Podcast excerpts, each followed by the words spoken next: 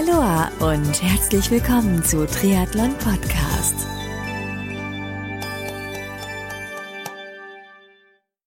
Aloha und herzlich willkommen zu einer neuen Ausgabe von Triathlon Podcast.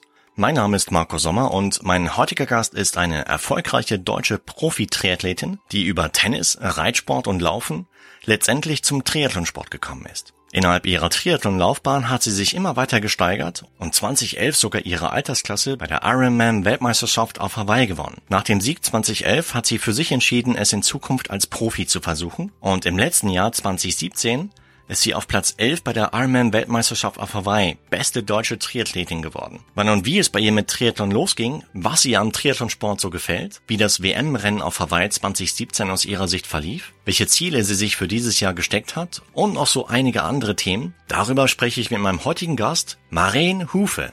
Bevor es losgeht, möchte ich mich an dieser Stelle bei den Sponsoren dieser Folge ganz herzlich bedanken. Denn auch diese Folge von Triathlon Podcast wird er mit freundlicher Unterstützung von Wechselszene Sven Hindel GmbH und Precon Sports präsentiert. Das Team von Wechselszene organisiert Top-Sport-Events in Deutschland, zum Beispiel den Chiemsee Triathlon oder die Chiemgau Team Trophy. Mehr Infos zu ihren Sportevents findest du auf ihrer Website wechselszene.com. Du kennst Precon Sports noch nicht? Dann wird's aber Zeit, denn Precon Sports vereint namhafte Marken wie Kiwami im Bereich Triathlon, Lauf- und Schwimmbekleidung, Meltonic im Bereich Sportnahrung und Getränke und weitere Marken unter einem Dach. Alle Infos und Links findest du unter preconsports.com. So, und jetzt habe ich genug geredet, jetzt geht's auch schon los mit dem Interview mit Maren Hufe. Viel Spaß nun beim Anhören.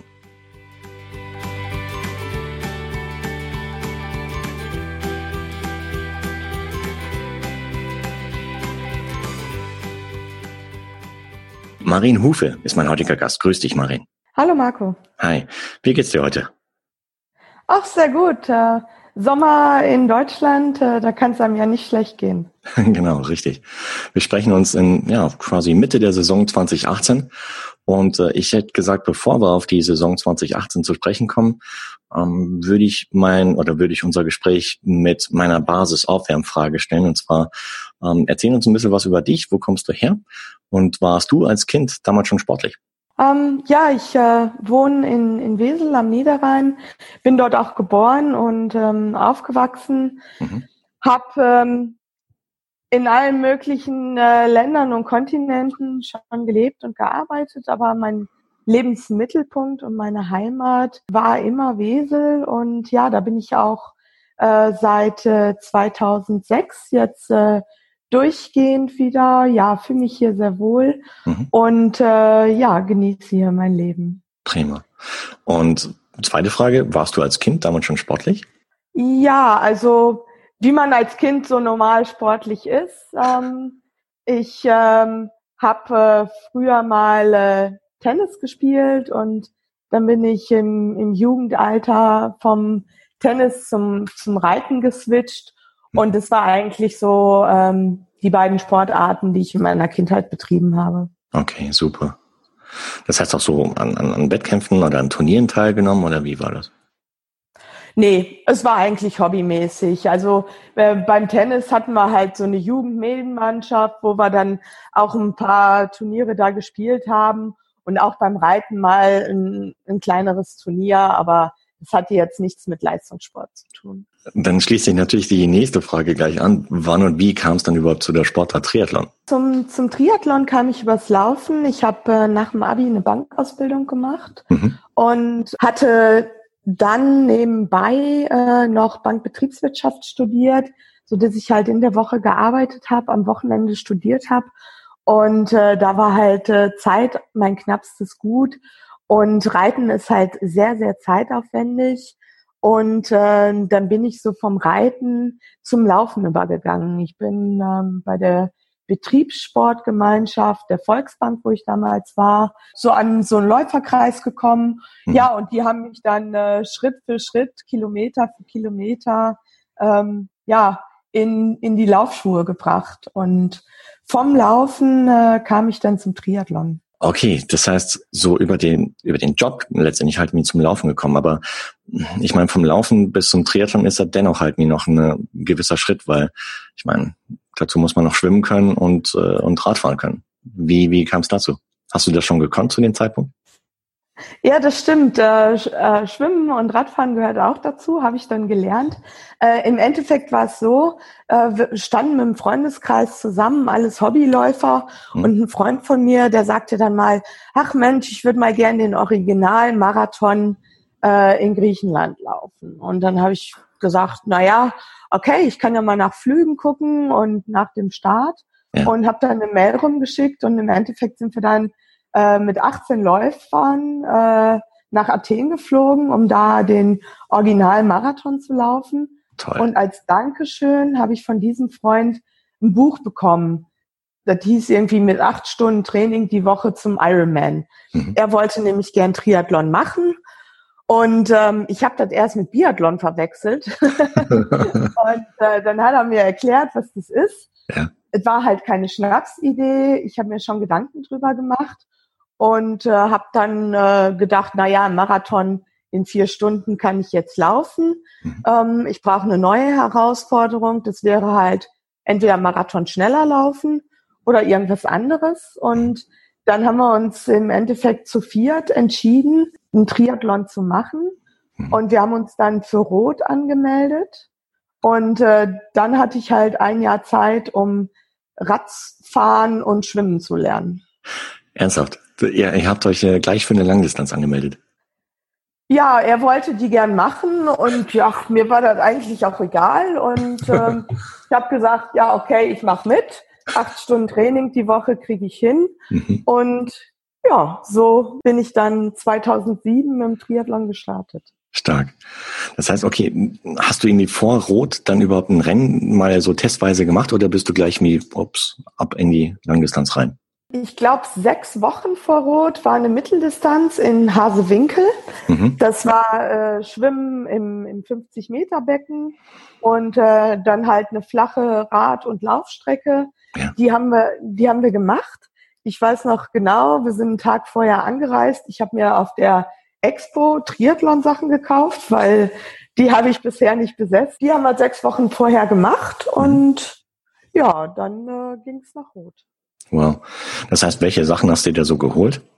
Einteiler oder wie? Nee, wie das, das war äh, ein Tri-Top ja. und äh, so, ein, so ein Oberteil und halt eine Hose. Okay. Also ein dreiteiliges äh, Set. Ja. Und ähm, ich bin halt auch nicht auf die Idee gekommen, dass man die Sachen unter Neo anziehen kann, ja. weil wir hatten halt überhaupt gar keine Ahnung und das war in Rot ganz schön schwierig, dann äh, nach dem Schwimmen Neo aus, dieses Top da überhaupt über den nassen Körper zu kriegen. Und mhm. das fiel mir erst bei meiner dritten Langdistanz auf, dass man so Sachen auch unter den Neo ziehen kann. Krass, okay. Das heißt, so unterwegs dann gelernt. Ja. Wahnsinn. Und äh, wenn du so an, an die erste Teilnahme bei Challenge Rot zurückdenkst, wie, wie war das so? Beschreib mal. Wir haben uns äh, darauf vorbereitet, mehr oder weniger strukturiert äh, in diesem Buch, was wir da als Grundlage hatten. Da war so ein Trainingsplan drin. Mhm. Das haben wir auch gemacht. Und ja, Rot war mein erstes Freiwasserschwimmen überhaupt, weil ich hatte mir, weiß ich nicht, drei Wochen vorher ein Neo gekauft und am Anfang ist es ja schon äh, sehr beengt in dem Neo und dann war ich mit dem Neo im, im Freibad, aber so im See habe ich mir, ich habe ich mir das nicht so zugetraut. Ja. Ähm, ja, das ähm, Schwimmen im Kanal fand ich recht schwierig von der Orientierung her, weil ich es halt auch überhaupt nicht gewohnt war. Mhm. Aber ähm, ich habe es geschafft, ohne zu hyperventilieren oder irgendwie Panikanfälle zu bekommen, weil wenn man so unerfahren ist, ist das natürlich schon ein, ein Risikopunkt. Und im Endeffekt äh, hatte ich mir jetzt von Zeiten überhaupt nichts vorgenommen, weil ich auch gar keine Richtwerte hatte. Mhm. Mein Ziel war einfach, alles ohne Pause zu machen. Okay. Durchzuschwimmen, Rad zu fahren, ohne abzusteigen und auch im Marathon nicht einen Schritt zu laufen mhm. oder zu gehen. Ja? ja. Mit der Prämisse bin ich da rangegangen und ja, das hat auch ganz gut geklappt. Das heißt, es ist dir gelungen, ohne Pause ja. durchzukommen. Wow. Ja, also wir waren ja ähm, zu vier, die wir zusammen trainiert haben und wir alle hatten nur einen, einen Laufhintergrund und ja, vom, vom Wettkampf her, alle anderen drei haben irgendwie so 15 Stunden gebraucht und ich halt knapp elf. Wieso das bei mir so viel anders war als bei den anderen, kann ich nicht sagen. Ähm, aber ja, das scheint mir doch irgendwie zu liegen. Aha. Das heißt, so, ja, so, so ein bisschen Grundtalent war dann schon da. Gerade so was so Laufen und Radfahren angeht, oder? Ich meine, ja, ich, ich glaube halt, dass ich jetzt technisch da vielleicht nicht viel Talent äh, mitbringe, weil es gilt halt auch weiterhin, ich kann auf den kurzen Distanzen weder schnell schwimmen, schnell laufen, noch schnell Radfahren, aber ich glaube, dass mein, mein Stoffwechsel ähm, für den Ausdauersport sehr gut geeignet ist. Mhm. Das heißt, erste Langdistanz ins Ziel gebracht, in elf Stunden noch was.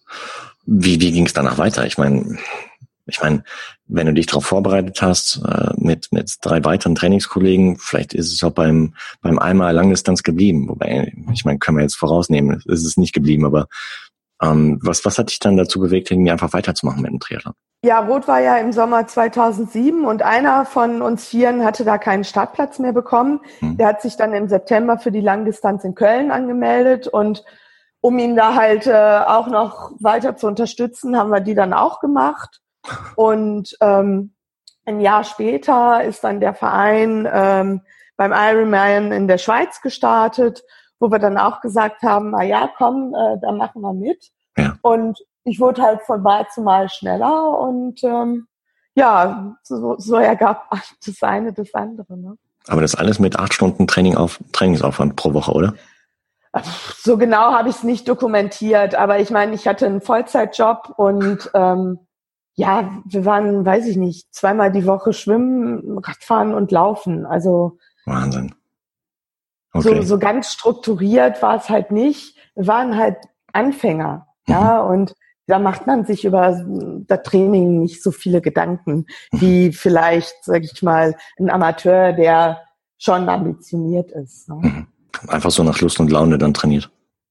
Besser. Ja, nach Lust und Laune viel auf den Körper gehört, hm. aber ähm, auch versucht schon ein bisschen Struktur äh, reinzubekommen. Ich meine, ähm, es äh, gibt ja auch Triathlon-Trainingspläne im Internet und auch ähm, Marathon-Trainingspläne und da bekommt man ja die ein oder andere Idee. Hm. Und wenn man äh, zwei, dreimal die Woche schwimmen ist, ist es auch nicht verkehrt. Ja, und, und so setzt man die Puzzleteilchen dann zusammen. Ist natürlich wichtig, auch Ruhetage einzuhalten und ja, so habe ich mein Training gestaltet. Toll. Und es ging sogar so weit, dass, wenn ich richtig informiert bin, warst du sogar 2011 bei der Ironman-Weltmeisterschaft auf Hawaii als Age-Grouperin.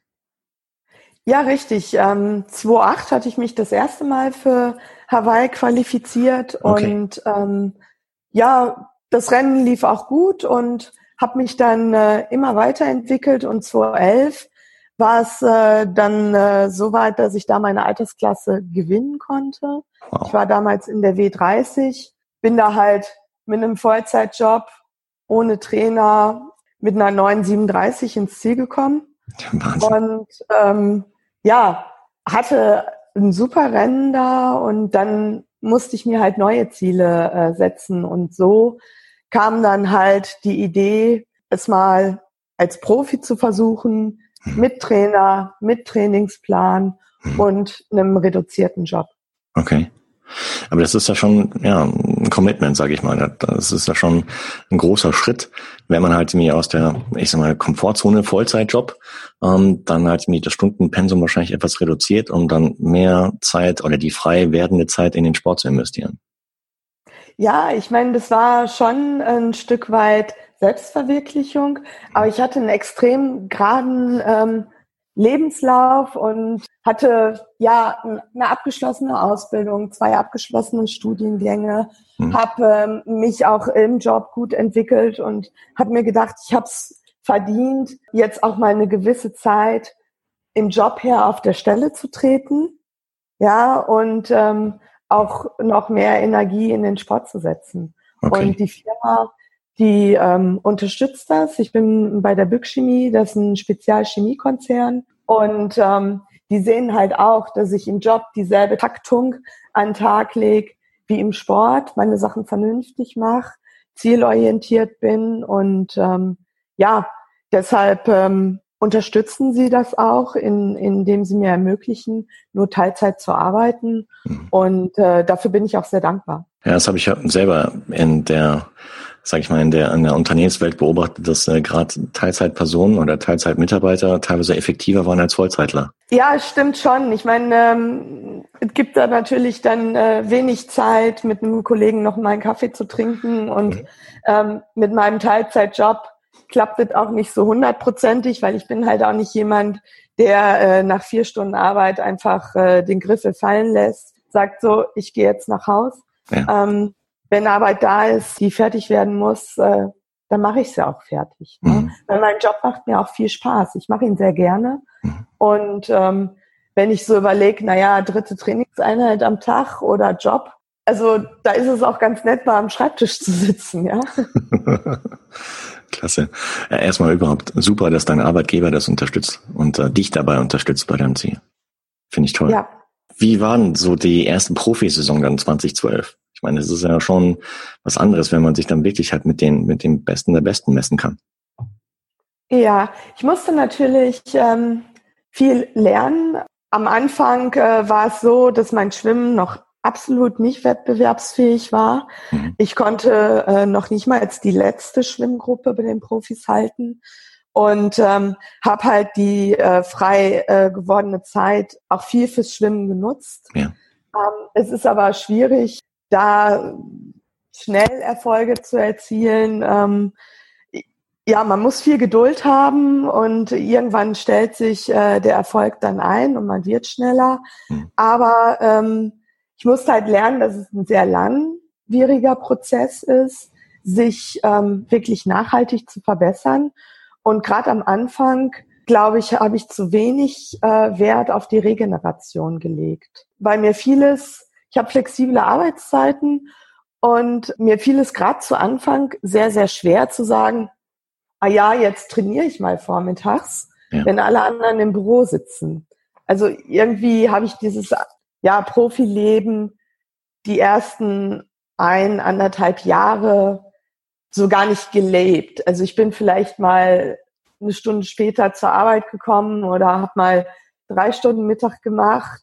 Aber ich hatte irgendwie immer noch ein schlechtes Gewissen, hm. wenn ich tagsüber trainieren war und die anderen irgendwie im Büro saßen. Also das war ein Prozess. Also ich bin in dieses Profi-Dasein ähm, langsam reingewachsen und das äh, hat schon so ein, zwei Jahre gedauert. Mhm. Aber dennoch, wenn man sich deine Ergebnisliste anschaut, waren gerade so die, auch die ersten zwei Jahre waren noch nicht gar nicht so, so schlecht. Ich meine, du bist irgendwie in, in Frankfurt Sechster geworden und äh, 2013 zum Beispiel, ja, ich meine, das sind zig Top Ten Platzierungen und auch bei der Weltmeisterschaft auf Hawaii warst du ebenfalls unter den Top 20 halt im 2012 unter den Pros. Da ist das super. Ja, also ich äh, bin glücklich, dass äh, ich mich so entwickelt habe. Bisher wurde ich wirklich Jahr zu Jahr besser und auch im letzten Jahr konnte ich noch mal eine Schippe drauflegen und ich hoffe natürlich, der Trend äh, setzt sich auch dieses Jahr fort. Hm. Beim Switch in Richtung Profilager hast du auch professioneller trainiert. Welchen Profi oder welchen, welchen Trainer hast du herangezogen, um dich halt noch weiter nach vorne zu pushen? Ich habe ähm, 2012 mit dem Ralf Ebli zusammen trainiert. Mhm. Das war bis, würde ich sagen, Mitte, oh, ich glaube 2014, wo er dann wieder Bundestrainer wurde ja. und seine Profis äh, nach und nach abgeben musste. Mhm. Und seit äh, 2014 trainiere ich bei der Ute Mückel. Okay, super. Hat ja auch, glaube ich, einen Schwimmen-Background, ne, die Ute? Genau, äh, das war auch äh, mit eine Entscheidung oder ein Entscheidungskriterium, hm. ähm, wieso ich die Ute Mückel angesprochen habe, ja. Ja, passt ja perfekt dann. Ich sag mal, die Liste der Erfolge ist ewig lang. Kann man noch nachlesen bei dir auf der Website marenhufe.de. Ähm, welches Rennen oder welches Ergebnis sticht aus deiner Sicht heraus? Welches, äh, an welches erinnerst du dich am liebsten? Ach, da gibt es so einige. Ich meine, im Altersklassenbereich ähm, es ähm, sind mir zwei Rennen in Erinnerung geblieben. Einmal äh, das Rennen äh, 2011 in Frankfurt. Es war ein katastrophales Wetter. Oh ja. Ich ähm, hatte aber eine Topform und ähm, hatte dann äh, bei Kilometer, weiß ich nicht, 80, 90 einen Platten. Hab äh, versucht, ähm, den Reifen zu wechseln, habe das auch geschafft, habe aber in der Hektik die Luftpumpe halt so schief gehalten, dass ich mir das Ventil kaputt gehauen habe. Ja. Und stand dann da nachher 20 Minuten im strömenden Regen. Und ähm, dann habe ich mir gedacht, boah, was machst du denn jetzt? Meine Eltern standen irgendwie ein Kilometer weiter, das wusste ich. Ja. Es wäre sehr einfach gewesen, ähm, aufzuhören, aber ich habe mir gedacht, nee, du schmeißt deine Form jetzt nicht weg und bin dann, weiß ich nicht, nach einer halben Stunde wieder losgefahren, hatte dann noch ein super Rennen und äh, damit auch die Hawaii-Quali. Und ich bin mir sicher, 99 Prozent der Leute wären in der Situation ausgestiegen. Ja. Aber hätte ich das gemacht, wäre mein Leben heute ein ganz anderes, weil dann hätte ich nicht das tolle Hawaii gehabt, mhm. wo ich da als ähm, Altersklassensiegerin ins Ziel gelaufen bin und dann halt den, den Weg ins, ins Profi-Dasein äh, gewagt hätte. Klar. Also das Rennen mit äh, dem Hawaii-Rennen ähm, als Altersklassenathletin sind mir aus dem Bereich sicher ähm, ja noch noch gut in Erinnerung. Als Profi ähm, würde ich sagen, ist es ähm, sind es viele Rennen. Es ist es ist toll, diese Entwicklung ähm, anzuschauen. Sicher ähm, war mein letztes Rennen auf Hawaii ein, ein sehr gutes Rennen, ähm, an das ich mich gern zurückerinnere. Aber auch das Rennen ähm, zwei Jahre vorher auf Hawaii wo ich da auch phänomenal Rad gefahren bin, sehr gut gelaufen bin und auf Position sieben oder acht lag bei Kilometer äh, 37. Mhm. Und ähm, da rief mein Vater mir noch zu, Marien, das ist dein Tag. Und ich sagte, ja, ich weiß. und, und einen Kilometer später hatte ich einen Sonnenstich. das äh, Rennen äh, sieht auf dem Papier natürlich nicht gut aus, aber ähm, ist mir sicher als sensationelles Rennen auch im Kopf geblieben, mhm. ähm, unter verschiedenen Blickwinkeln. Stichwort 2011 Frankfurt ist lustig, hätten wir uns sehen können, weil ich war ebenfalls im Rennen drin. Wie, wie schnell warst du da unterwegs? Ich weiß es gar nicht. Also irgendwie vielleicht habe ich mit einer 959 oder so da abgeschlossen. Okay. Also irgendwas knapp unter zehn Stunden. Von daher von der Performance war es, war es sehr gut, weil man muss ja noch diese halbe Stunde, die ich da rumstand, abziehen. Ja, sicher, ähm, klar. Ja. Aber da warst du, okay, hätten wir uns noch nicht sehen können, weil du war, dann warst du deutlich schneller als ich. Aber es war echt ein, echt ein Dreckswetter an dem Tag. Boah. Ja. also da, das war echt, das ist, ja, echt auch ein bisschen Kopfsache dann halt, wie sich dann da durchzupushen, wenn es andauernd schüttet und regnet und eiskalt ja, ist. ja, ich glaube halt auch, dass ich körperlich nicht ähm, die stärkste Athletin bin, aber mhm. dass ich mental einer der stärksten im Feld bin. Mhm. Wie, wie kommt das? Trainierst du das oder hast du das einfach? Ich habe es trainiert. Ähm, auch da habe ich mir Sachen im Internet angelesen, mhm. die ich nutze. Ähm, früher noch intensiver als heute, mhm. ähm, weil ich die Sachen ziemlich automatisiert habe. Aber ja, meine, meine Lauffreundin, die sagte letzte Woche noch zu mir, boah, Maren, du jammerst ja nie. Nee, ich jammer auch nicht. Ne? Ich versuche das einfach durchzuziehen. Klar, irgendwann geht's gar nicht mehr. Hm. Aber ich bin halt kein Typ, der jammert. Ähm, die Stufe überspringe ich meist. Bringt ja eh nichts meistens. Nee. Eben. Ich hatte mal so eine, auch in, in 2011 in dem Rennen hatte ich eine Situation, da habe ich echt geflucht beim Radfahren, weil da war andauernd so Gegenwind. Da bin ich irgendwie durch so ein Stimmungsnest gefahren und da meinte, habe ich auch zu dem, da war irgendwie so Moderator, hat mir gesagt, und jetzt kommt der Marco. Und dann habe ich gesagt, ja, ja, der kommt und der flucht aber tierisch über den Wind. Und dann hat er mir noch hinterhergerufen, Marco, der Wind ist nur in deinem Kopf. Das ist ein Satz, der ist mir jetzt noch immer noch präsent. Und wenn ich dran denke, läuft mir hier, habe ich hier Gänsehaut. Das hat mich echt die nächste halbe Stunde, Stunde hat mich das voll beschäftigt. Und hat da vollkommen recht gehabt. Irgendwie. Ich freue mich natürlich immer über Wind. Also gerade wenn die letzten 40 Kilometer ähm, Gegenwind sind, da freue ich mich drüber. Ne? Es äh, gibt so ein äh, Lied, äh, das heißt dann immer mitten, ne?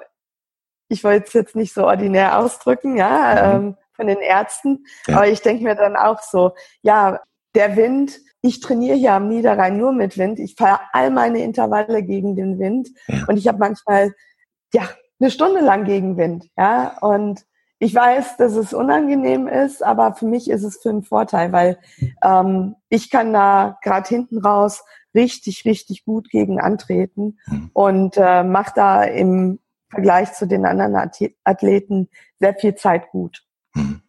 Mhm. Das habe ich jetzt auch wieder auf Hawaii gesehen, ja. Da haben wir ja auch die letzten 40 Kilometer Gegenwind.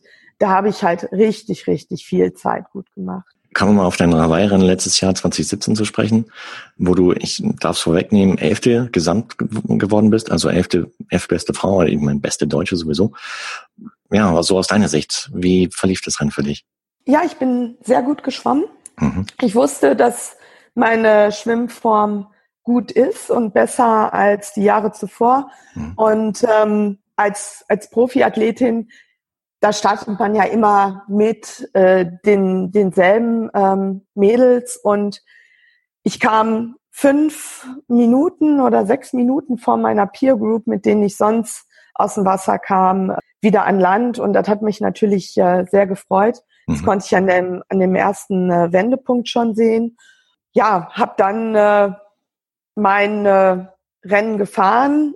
Auf dem Rad, es kam keiner von hinten. Ich ähm, habe eigentlich nur überholt. Die, die ich überholt habe, die sind nicht mitgefahren. Von daher wusste ich, naja, so ganz so schlecht bin ich jetzt nicht unterwegs. Von Wattwerten hätte ich eigentlich noch ein bisschen mehr erwartet von mir. Aber ich habe mir gedacht, erstmal schauen, wie ich mich so im Feld bewege und ja, meine Eltern waren mit an der Strecke und normalerweise ist es halt so, dass ich erst etwas Zeit verliere auf die schnellsten Radfahrerinnen mhm. und es dann nachher gut mache, weil ich immer versuche, progressiv zu fahren. Mhm. Aber ich habe halt von Anfang an Zeit auf die Spitze gut gemacht.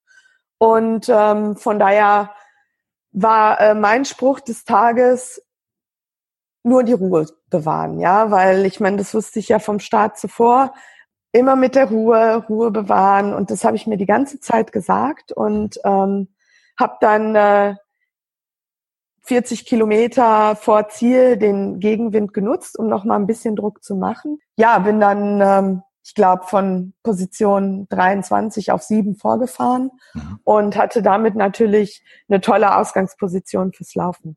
Absolut. Beim Laufen ähm, war ich ja im Mai eine 309 schon gelaufen mhm. und ähm, ich wusste halt, dass ich wesentlich fitter auch bin im Laufen, war aber sehr vorsichtig, weil ich halt diesen Hitzestich bekommen habe, ja. das äh, Mal zuvor. Bin kontrolliert gelaufen, habe mich sehr gut äh, verpflegt, gekühlt und muss sagen, bin mit meiner Laufzeit aber trotzdem nicht ganz zufrieden gewesen. Ich bin äh, 320 gelaufen und ich muss sagen, so, also 310, 315 ähm, hätte ich mir schon zugetraut und auch drauf gehabt eigentlich. Mhm. Von daher ähm, glaube ich, dass ich keinen Übertag hatte auf Hawaii, weil ich halt auch nicht übermäßig gut Rad gefahren bin für meine Verhältnisse. Ich bin gut Rad gefahren, keine Frage, aber ich hatte jetzt nicht irgendwie einen Tag, wo ich sag, boah, der war 1A plus mit Sternchen, so einen Tag kriege ich nie wieder im Leben, sondern ich glaube, dass es ein solider Tag war, ähm, den ich auch noch toppen kann. Finishline Hawaii, beschreib mal. Ich meine, wenn du siehst, wie, dass du halt relativ weit vorne in deinem Profifeld ins Ziel kommst, wie, wie ist das so? Ja, beim Laufen war es natürlich dann irgendwann mein Ziel, die Top Ten zu halten. Ja. ja. Vorher war Top Ten immer ein Traum, aber kein Ziel.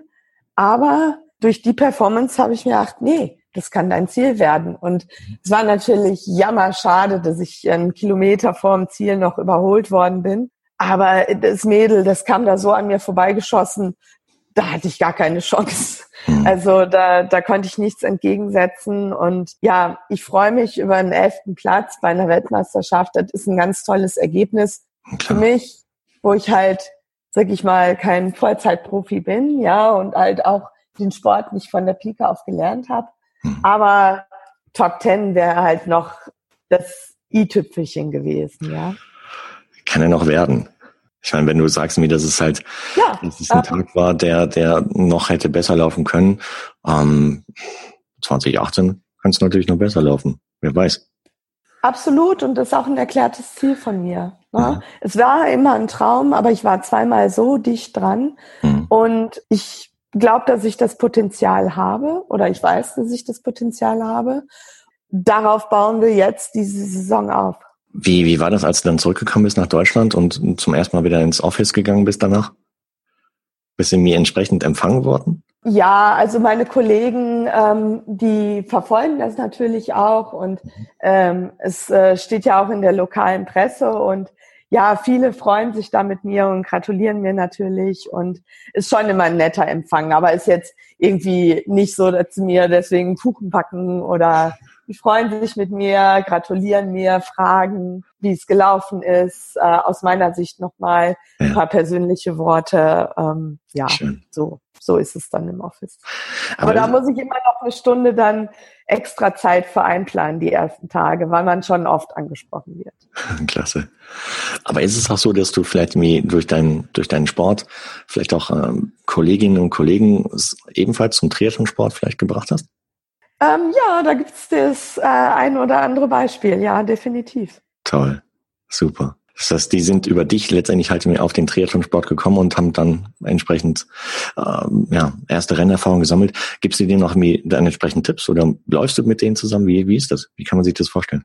Ähm, ja, je nachdem, was sie halt für ein, für ein Background haben, trainieren wir zusammen und ähm, auch so, sag ich mal, äh, wie das in das, in das Training reinpasst äh, von uns beiden. Aber den Kontakt halte ich und ähm, ja, Tipps äh, gebe ich meinen Trainingspartnern immer sehr gerne. Toll, wow. Jetzt hast du ein Ziel ein bisschen schon vorweggenommen. Ich meine, jetzt in 2018. Welche weitere Rennen stehen so dieses Jahr äh, auf der Agenda von, von Marienhufe in 2018? Mhm. Also dieses Jahr starte ich relativ spät in die Saison. Mhm. Ich habe auch mit der Saisonvorbereitung relativ spät angefangen, ähm, weil es halt im, im Job sehr, sehr viel zu tun gab. Mhm. Und ähm, meine ersten Rennen, die kommen jetzt eigentlich erst. Ich äh, freue mich auch echt, dass es jetzt bald losgeht. Ich starte am 10. Juni mhm. ähm, auf der Mitteldistanz in Bocholt. Das ist so mein Heimrennen. Ja. Ähm, der Aasee-Triathlon. Und äh, dann 14 Tage später bin ich in Indeland. Mhm. Das ist auch äh, ein, ein Triathlon, den ich sehr, sehr gerne mitmache, eine Mitteldistanz. Das ist so die Region bei Eschweiler. Mhm. Ähm, sehr toll organisiertes Rennen. Und dann äh, werde ich dieses Jahr am 1. Juli beim Ironman Klagenfurt an der Startlinie stehen. Okay. Klagenfurt ist ein Rennen, was ich immer gerne machen wollte. Und ähm, ich brauche dieses Jahr keine Langdistanz mehr für die Quali. Die habe ich eigentlich schon in der Tasche. Möchte aber trotzdem gerne ein Rennen machen. Und äh, ja, da freue ich mich sehr, dass jetzt, sag ich mal, ich in, in Klagenfurt da mal starten kann. Super. Dann dürfen wir gespannt sein, wie dein, ja, dein Langdistanzrennen halt in Klagenfurt laufen wird dieses Jahr 2018. Hm, das heißt, wenn du sagst, ja, du bist, du hast die Quali in der Tasche, äh, wodurch jetzt? Durch das äh, Rennen letztes Jahr noch in, in Malaysia, oder? Genau. Hm. Die Kombination Hawaii und Malaysia okay. ähm, haben da die ausschlaggebenden Punkte gegeben. Wahnsinn. Das Leben als Profi-Triathletin. Beschreib mal, wie, wie ist das so? Weil ich kann mir vorstellen, dass sich das so im Verlauf der letzten Jahre so ein bisschen gewandelt hat. Gerade so im Hinblick auf Social Media etc. Grundsätzlich bin ich halt jetzt im, im Sommer in, in Deutschland äh, zu Hause am Niederrhein hm. und äh, habe hier meinen Trainings- und Arbeitsalltag, ähm, habe ein sehr strukturiertes Leben, weil äh, Stru Struktur mir hilft, ja. Mhm. Zum Beispiel montags, freitags sind immer meine Entlastungstage, wo ich dann äh, lange im Büro bin und vielleicht noch mal ein lockeres Schwimmen mache, ja. Mhm. Und Dienstags, Mittwochs, Donnerstags und das Wochenende sind so meine Trainingstage. Im Endeffekt an meinen Trainingstagen versuche ich halt ähm, morgens äh, zwei Einheiten zu trainieren, lege mich dann noch mal hin und gehe dann nachmittags arbeiten. An den äh, Entlastungstagen, ja, gehe ich dann ähm, ja schon früher ins Büro und bin dann eher halt äh, ganztags da, gönn mir mal eine Massage und ähm, ja, eigentlich ist es ein relativ normales Leben. Okay. Äh, Social Media mache ich, ja, aber ich poste nicht jede Trainingseinheit und ähm, ich äh, versuche eher selektiv Sachen zu machen und ja, Qualität vor Quantität, sage ich mal. Das gilt äh, für mich im Training genauso wie in anderen Lebensbereichen. Mhm. Macht Sinn, ja. Das ist eine smarte Strategie. Man muss auch nicht jeden Tag einen Beitrag ähm, posten, um, äh, sag ich mal, seine, seine Fans und die Community auf einen aktuellen Stand zu bringen. Ich denke halt äh, gezielt ein paar Sachen aus dem Leben, die auch authentisch sind, ähm, sind da weitaus zielführender. Äh, jetzt haben wir die ganze Zeit über Sport geredet. Welche Hobbys hat die Marien Hufe neben dem Sport und Arbeiten? Ja, wenn du noch Zeit dazu hast. Ja, also äh, als Kind habe ich halt äh, Tennis gespielt und geritten mhm. und ähm, beide Sportarten gern gemacht und ich denke, dass ich sie auch äh, nach meinem äh, Profileben auch wieder machen werde. Nur äh, zurzeit reicht mir das äh, Schwimmen, Radfahren, Laufen, Stabi-Training, Krafttraining. Also damit äh, bin ich dann voll ausgelastet. Mhm. Und wenn ich dann nicht trainiere, mache ich nicht noch irgendeinen anderen Sport. Ja. Wandern sind ist auch äh, eine ganz tolle Sache, die ich früher gemacht habe, ja. Oder Skilanglauf, das sind so Sachen, ähm, die möchte ich äh, gerne mal machen, Skitour, Skitouren fahren, mhm. aber ähm, mit dem Triathlon und dem Job äh, bin ich da schon voll ausgelastet und ja, das hebe ich mir noch ein bisschen auf. Mhm, sicher, klar.